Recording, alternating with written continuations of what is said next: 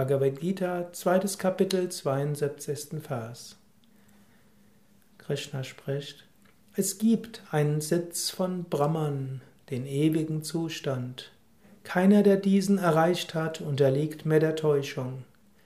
Wer darin auch am Ende des Lebens fest verwurzelt ist, erreicht die Einheit mit Brahman. Es gibt also einen Sitz von Brahman.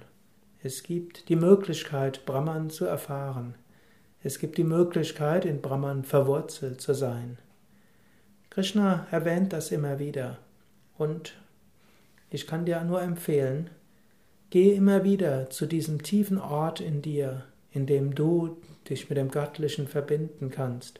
Geh zu dem Ort in dir, der Stille bedeutet.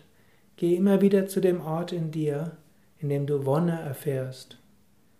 In der Meditation kannst du diesen spüren, vielleicht bei der Yoga-Praxis, vielleicht beim Mantra singen, aber nicht nur dann, sondern auch jederzeit, zum Beispiel jetzt.